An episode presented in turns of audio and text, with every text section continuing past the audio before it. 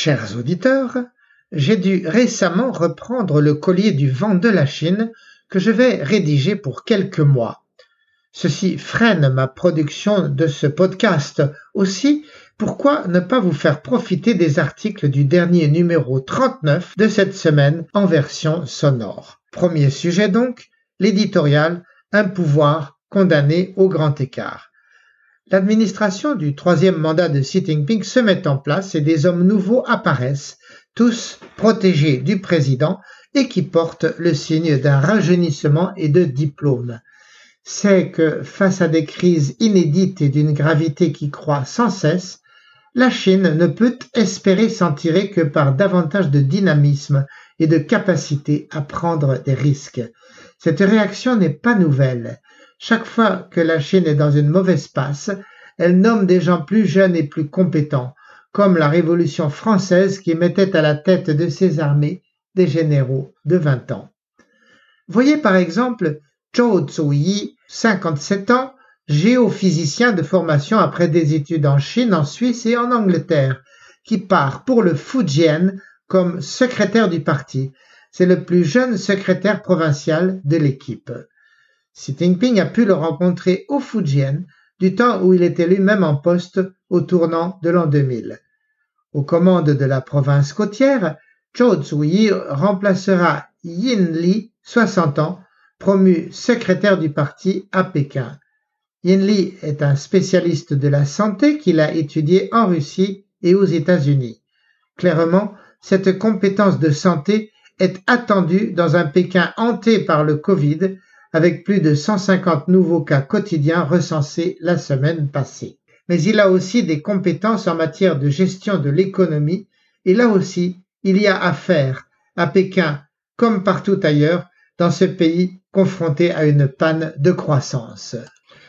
Selon les derniers chiffres, l'immobilier, locomotive traditionnelle du pays, voit ses investissements reculer en 12 mois de 16% et ses ventes de 23%. Le chômage dans les 31 plus grandes villes du pays grimpe à 6% de la population active et à 19% pour la tranche d'âge 18 à 24 ans. La Chine de Xi Jinping souffre aussi d'une image internationale dégradée. Après des années d'auto-affirmation agressive par ses ambassadeurs loups combattants, années de grignotages territoriaux aux dépens des pays voisins, elle a usé le capital de tolérance et de soft power accumulé en 30 ans de politique prudente de Deng Xiaoping. Certains pays ne craignent plus de réagir comme le Canada qui force en novembre trois groupes chinois à céder des actifs stratégiques dans les terres rares notamment acquis au pays à la feuille d'érable. La Chine proteste mais ne peut rien faire. Il est grand temps pour Pékin de tenter de remonter la pente. Or, pour la Chine, impossible de redresser la barre économique sans en même temps renouer le dialogue avec l'Occident. À cet effet, après le 20e congrès du Parti communiste chinois, Xi Jinping a rencontré à Bali Emmanuel Macron et surtout Joe Biden. Non pour se réconcilier, c'était hors sujet, mais pour recommencer à parler après un hiatus de longues années. À Biden, il a dit ce que ce dernier espérait entendre, à savoir qu'il n'avait pas de plan immédiat pour aller reprendre Taïwan, qu'il était contre l'usage de l'arme nucléaire par Vladimir Poutine en Ukraine ou ailleurs.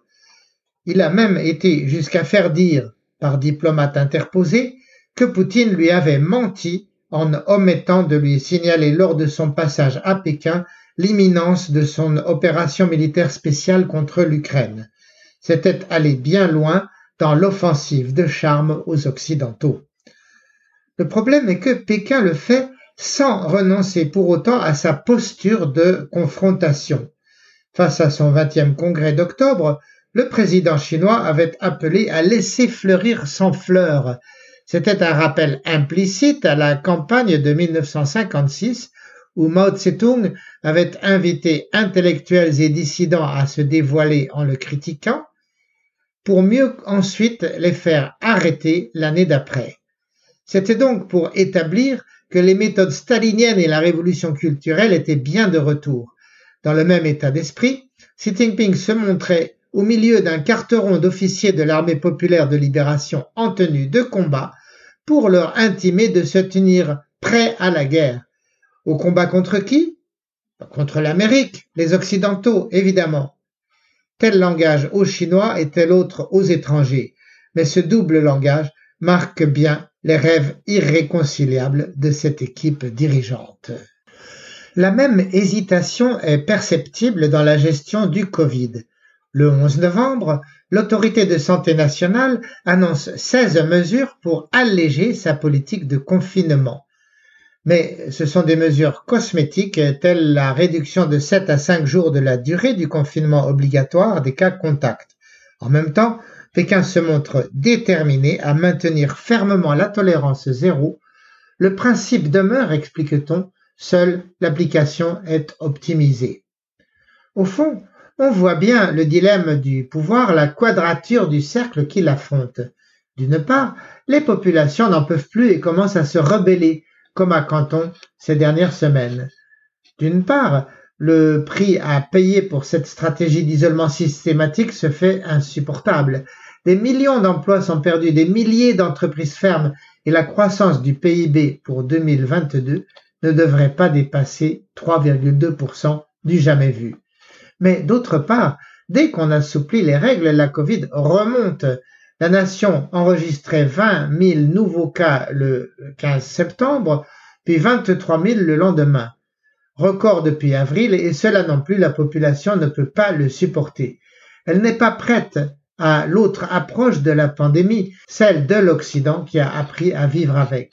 Elle y viendra, mais il faudra du temps et de bons vaccins. Xi Jinping lui aussi a besoin de ce temps pour ne pas avoir l'air de se déjuger. Voilà la fin de l'édito et je passe au papier sur la COP 27 où la Chine sauve ses intérêts.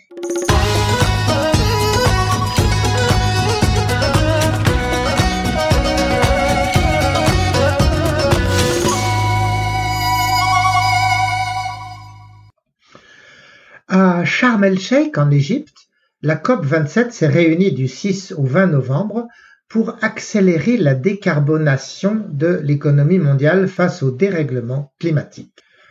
En 30 ans, cette réunion écologique est devenue une énorme machine rassemblant 33 000 observateurs, lobbyistes et négociateurs de 200 pays, chaque année dans un pays différent, seule occasion de confronter le Nord, généralement blanc et riche, au Sud, souvent plus coloré et pauvre. La COP 27 s'est achevée sur un succès important en jetant les bases d'un fonds de compensation des pertes et dommages en faveur des pays du Sud. Le fonds sera activé dans un an par la COP 28 de Dubaï et un comité de préparation de 28 pays nord et sud va le préparer d'ici là, de manière à faire payer les pays riches, mais aussi des sources plus larges donc des pays jusqu'à présent dispensés de tout effort financier. Toutefois, on a vu durant la COP 27 les compagnies dans les secteurs du charbon, du pétrole et du gaz et surtout les États riches de ces matières premières empêcher les décideurs d'adopter une date limite à l'usage des combustibles fossiles qui sont la cause centrale du réchauffement planétaire. Aussi, tout en réaffirmant l'objectif d'une limite au réchauffement global à 1,5% en 2100, la COP 27 sous présidence égyptienne laisse les négociateurs retourner chez eux avec des engagements de décarbonation de leur nation qui mèneraient à 2,4% de réchauffement à cette date. Pour ce qui concerne la Chine, force est de constater qu'elle sort grand vainqueur de cette foire d'empoigne avec deux bénéfices tangibles. Concernant le financement du fonds dommages et pertes, le rapport prend soin de préciser qu'elle ne sera pas spécifiquement en première ligne. Depuis le protocole de Kyoto adopté en 92, elle reste un pays en développement et donc exemptée de tout financement au pot commun pour les pays les moins riches. Ceci, quoiqu'elle soit devenue entre-temps le second pays le plus riche en valeur productive le premier émetteur de gaz à effet de serre. Deuxième bénéfice, elle garde comme tout le monde le droit de faire tourner ses centrales à charbon, pétrole et gaz Pour obtenir ce résultat, pour son profit et celui de tous les pays pétroliers et charbonniers, elle a pu compter dans la bataille sur les voix des 130 pays du tiers-monde qui sont ses alliés. Même si un petit groupe de 43 pays insulaires mené par Antigua commence à se désolidariser et à exiger que la Chine paie comme les autres. Pour autant, durant les débats, la Chine a laissé entrevoir quelques plans prometteurs d'un pays plus vert et plus soucieux d'environnement à partir de 2030. D'ici là, elle veut récupérer 50% de son acier usagé pour couvrir la moitié de ses besoins. Elle veut aussi systématiquement réduire ses émissions de méthane dans l'agriculture, les gazoducs et surtout les mines de charbon à ciel ouvert. Elle veut détenir d'ici 2030 un parc de fermes solaires et éoliennes de 1,2 milliard de kilowatts, réduisant ainsi de 25% sa dépendance au charbon. Elle veut aussi agrandir le bois de ses forêts à 6 milliards de mètres cubes pour stocker naturellement le CO2. Le bilan de la Chine n'est donc pas que négatif. Elle fait beaucoup pour l'environnement, mais chez elle, et elle ne conçoit pas de le faire chez les autres, sans se rendre compte jusqu'à maintenant que la Terre est une et indivisible, et que sa progression fulgurante de croissance traduit chez elle aussi une exploitation de la Terre, une responsabilité à endosser. Malheureusement, le désastre écologique progresse sur l'inaction des hommes. Pour lancer enfin un bouclier efficace de réchauffement planétaire, deux obstacles restent sur le chemin. Les États-Unis, qui ne conçoivent pas de payer pour la planète si cela doit signifier une reconnaissance de culpabilité pour leur choix énergétique passé, et la Chine en pleine nostalgie maoïste qui ne veut rien se laisser dicter de l'extérieur et qui croit, dur comme fer, que la décarbonation des pays pauvres et la mitigation des dégâts d'environnement est l'affaire des anciennes puissances coloniales. En somme, les USA vont refuser de payer tant que le premier pollueur, la Chine, restera dispensé. Autrement dit, pour toute solution commune efficace, nous n'aurons d'autre choix que celui de rayer la Chine de la liste des nations dispensées de tout effort. Il faudra qu'elle y vienne souverainement et par elle-même.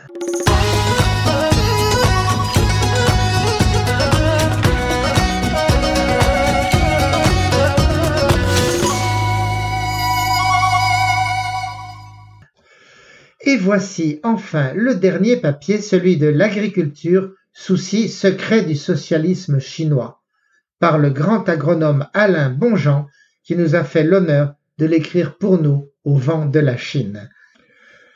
Si, une fois reconduit dans son troisième mandat inédit, les dirigeants chinois gardent en tête cette épée de Damoclès sur leur régime, le risque de ne pouvoir nourrir leur peuple, faute de terre en suffisance. Si les champs et les élevages ne parvenaient plus à fournir les marchés, des émeutes éclateraient, menaçant le mandat du ciel pour le parti, suivant le sort déjà connu par plusieurs dynasties impériales. Xi Jinping ces derniers mois parle du bol de riz, l'approvisionnement chinois en produits agricoles. Depuis 1953, la société a plus que doublé, passant, selon la FAO, de 601 millions à 1,448 milliards. Elle a aussi vieilli en conséquence du planning familial imposé de 1979 à 2015. Et pourtant, les terres arables stagnent à 12% du territoire contre 17% aux USA et 25% en Europe, qui en ont respectivement 4 et 3 fois moins de population à nourrir. L'agriculture chinoise a une bonne productivité, mais elle voit s'accroître son manque de terre, d'autant que son pays usine du monde s'est terriblement pollué depuis des décennies sur ses sols, ses eaux et son air. Pour ne rien arranger, la Chine manque d'eau, avec dans sa moitié nord seulement 15% de l'eau disponible ailleurs. Ceci explique au passage l'obsession historique du PCC à contrôler le Tibet, source du Mekong, du Yangtze et du fleuve jaune. Avec sa croissance fulgurante depuis 2008, Elle aurait dû pouvoir sans mal nourrir toutes ses bouches si les prédécesseurs de Xi Jinping n'avaient aveuglément adopté un modèle agricole de type américain favorisant massivement l'élevage pour offrir aux citoyens toujours plus de viande et de produits laitiers. D'un point de vue agronomique, c'était une erreur monumentale, quasi sans retour, et qui eût pu être évitée en maintenant son régime alimentaire traditionnel végétarien. Tandis qu'en passant massivement aux protéines animales, il a fallu décupler l'alimentation du cheptel ce qui n'a pu se faire qu'en important massivement le maïs des USA et du Canada, le soja d'Argentine et du Brésil. De la sorte, la Chine s'est endettée et ses fermiers avec. Plus tard, le parti pressentant les méfaits du changement climatique a opté pour moderniser ses campagnes par diverses réformes audacieuses. Il a exempté les paysans des taxes qu'ils payaient depuis des millénaires. Il a créé une des banques de ressources génétiques les plus actives au niveau mondial. Il poursuit l'amélioration génétique de 100 produits tels riz et blé, maïs et colza, mais aussi algues marines, porc, poulet ou crevettes d'eau douce ou marine. Le professeur Yuan Longping a été quasiment sanctifié de son vivant pour ses gains de productivité en riz hybride. Autre acronome de génie, le professeur He Zhonghu pourrait gagner demain la même notoriété dans le domaine du blé. Le pouvoir fait feu de tout bois pour intensifier davantage ses rendements agricoles et les rendre pérennes. Il vient de libéraliser l'usage du maïs et du soja OGM et le recours généralisé à l'édition de gènes. Ce mois-ci, il publie un plan de digitalisation généralisée de toute son agriculture. Il fait exécuter quelques individus suite à des scandales comme celui du lait frelaté à la mélamine qui avait bloqué les reins de 300 000 bébés en 2008. À y regarder de plus près cependant, ces accidents n'étaient rien d'autre que le fruit de son activisme agricole forcené. Ainsi, l'épidémie de peste porcine de 2016 qui frappa des millions de cochons ensuite jetés au Yangtze pour éviter de payer les frais d'écarissage, cette épidémie donc était avant tout due à la circulation d'animaux entre des élevages aux tailles incontrôlables.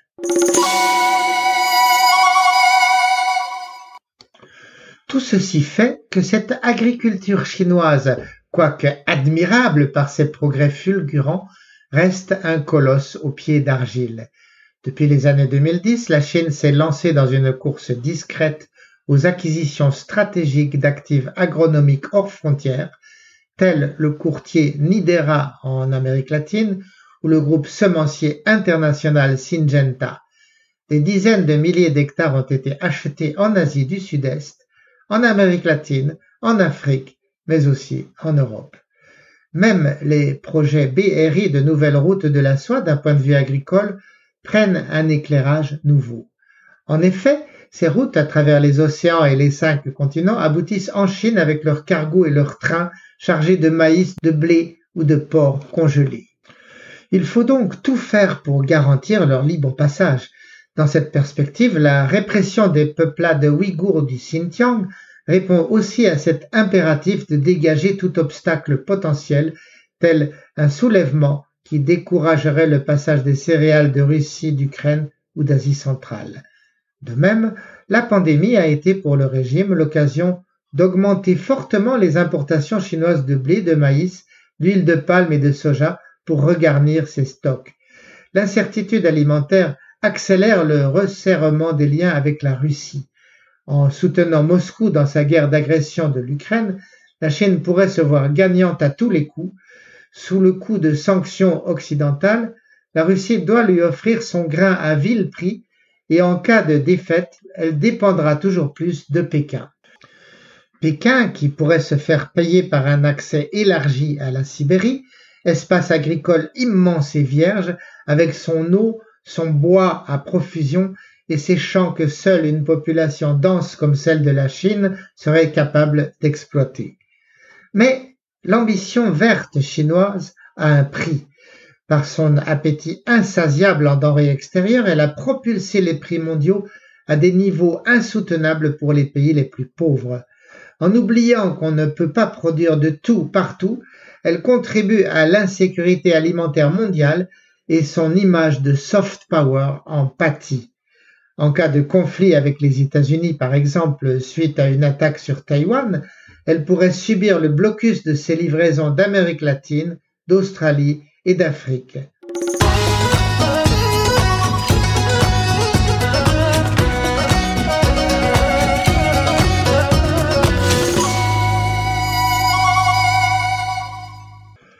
Or, ce risque, chers auditeurs, pourrait à lui seul avoir renforcé ces dernières années la ligne dure du régime de retour à Mao.